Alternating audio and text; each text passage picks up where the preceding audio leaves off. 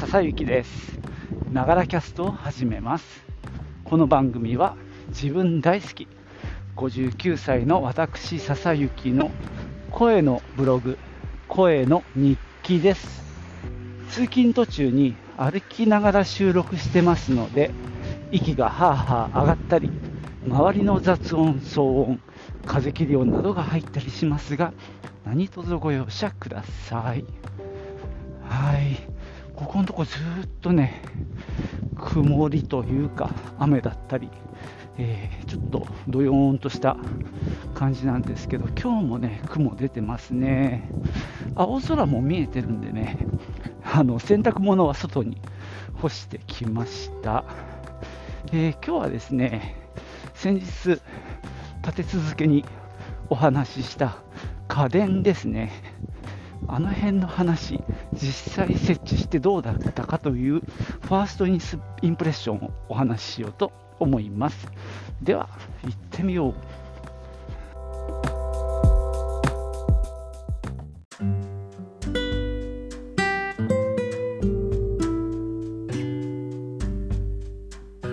えー、まず洗濯機からいきましょうか。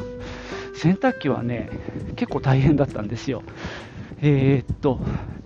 それまで使っていた洗濯機をどかしたらですね、まあ、かなり汚れていてで床が床と壁の下の方ですねあの、まあ、カビというか、まあ、要は水でちょっと水濡れみたいな感じになってたんですね。でまあ埃と混じっちゃって結構ぐちゃぐちゃな感じだったんですけどもまあそれを掃除してでまあ新しいのを置いてもらったんですね。でうちの排水口がまあ防水パンっていうのかな。洗濯機用のプラスチックのお皿がなくって床に直接排水の穴が開けてあって、まあ、そこにねホースを差し込むんですけども、えー、とちょっとね高さを持ち上げて下に空間作ってるんですね、まあ、レンガを使ってやってたんですけど、まあ、そのレンガもねかなり、まあ、水で、まあ、かびったり汚れたりしたんでなんか専用の樹脂のやつをあの追いつけてもらったというかそれを置いて新しい洗濯機を載せましたけどまあ設置業者の話だとそのやっぱり水の、まあ、水栓というのかな。水道の蛇口のとこから水が漏れてるんだろうという話でしたね。で一応専用の蛇口、まあ、水道をつけててそこに直接ねホースを差し込んでるんですけど水道の線は開けっぱなしなんですよ、まあ、そうするとね水圧でパッキンが傷むらしいんですね。多分それが原因だろうという話でした。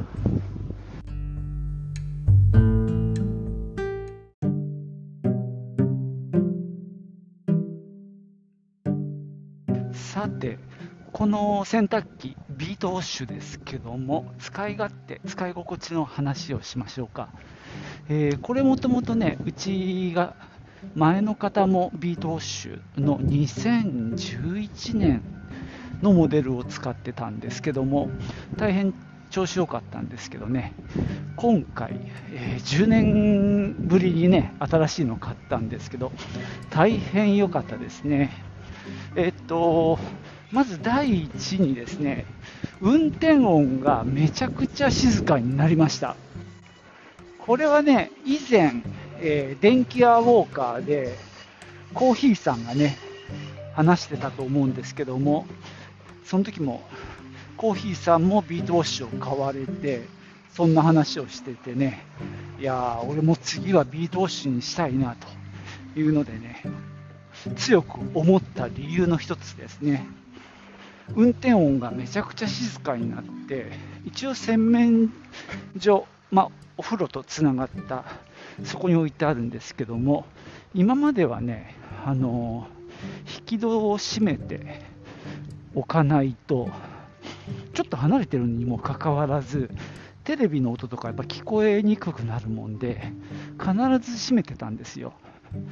でもね、もうね、今回のモデルは、それ多分しなくても大丈夫なくらいですね。あの洗濯機止まった時も、あ、止まったなって分かるくらい、あのさりげなく聞こえてたのね。ちょっと離れた場所で。でも今度はね、もう分かんないですね。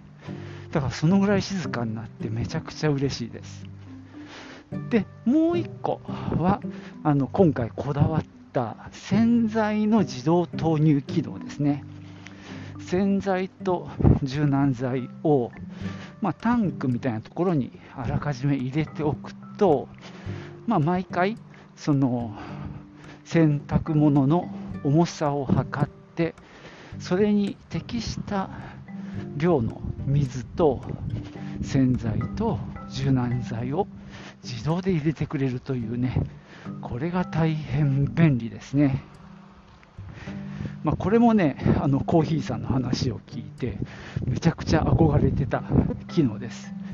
毎回毎回測るのって地味にめんどいでしょ。俺もあれ嫌いなんだよね。で柔軟剤入れるところがさなんか平べったい感じになっててそこにねこびりつくんですよね。だから定期的に洗ったりもしなきゃいけなくって。その辺がねあのとりあえず解放されたっていうのはめちゃくちゃ嬉しいですね。で、ただ一つね、若干閉まったなと思ったのは、洗剤のタンクが、容量が意外にちっちゃいんですよ。あの、パッと見たときに、あ、これ1週間分だなって思ったんだよね。えっとね、多分、うちの使ってるアタックは30リットルに対して25ミリリットルの洗剤を使うっていうのが標準なんですよ。でうち多分50リットルぐらい使うのでそうするとまあ2550は使わないけど40ミリぐらい洗剤使うのね。で多分、白く、えっとね、400ない、300ぐらいだったかな。300ミリリットルぐらいのタンクなんですよ。なので、4で割る、40で割ると、4、8、だよ8日？だから1週間ぐらい経つと、その洗剤のタンクが空になるので、また洗剤を足さなきゃいけないって感じですかね。まあ、ここは、ね、1ヶ月ぐらい持つんじゃないかって勝手に思ってましたが、そこは甘かったですね。逆に柔軟剤はね、もうちょっとタンク大きかったんですよ。で、しかも30リットルに対して10ミリで済むので、使う量も少ないんですよね。だから、柔軟剤の方がこうタンクに足す頻度は少なくなりそうです。でもまあいずれにしてもね、あの毎日毎日入れるっていうよりは随分楽になった。これは革命ですね。でまあ、あとさっき言いそびれたんですけど、その詰め替え用のあの袋があるじゃないですか、洗剤の。あれがね、全部は入んないんだよね。だから残った分をなんかしとかなきゃいけないんだけど、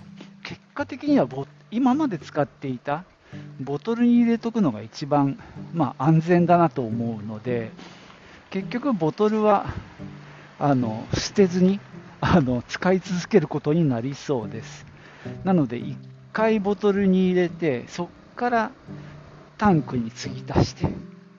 で残った、まあ、ボトルは置いといてでまたタンクが空になったらまたボトルから継ぎ足してっていうことでね。まあ一体何をやってるんだろうって感じはしますけど間違いなく便利になってますね。ありがたいことです。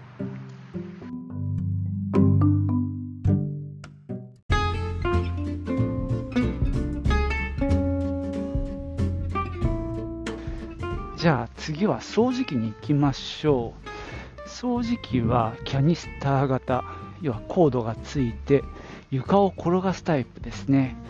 で重さの軽いものを選びました。ちょっとね吸い込みの仕事率が、えー、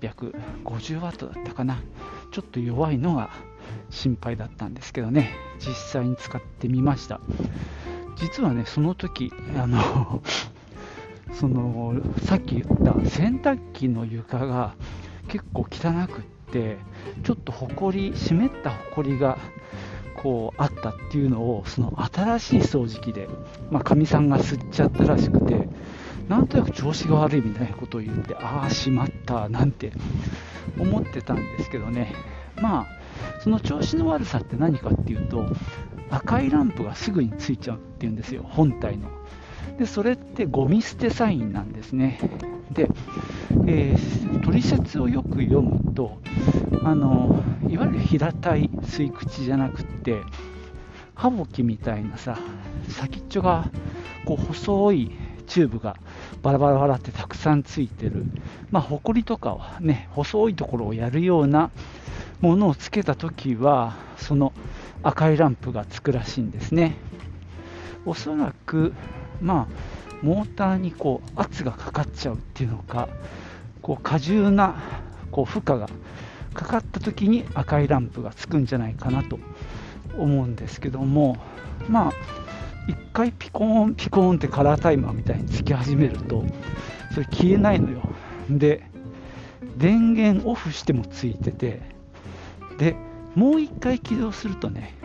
消えて、緑色のランプになるのね。だからまあ一時的なものかなとは思うんですけどね。やっぱりそういう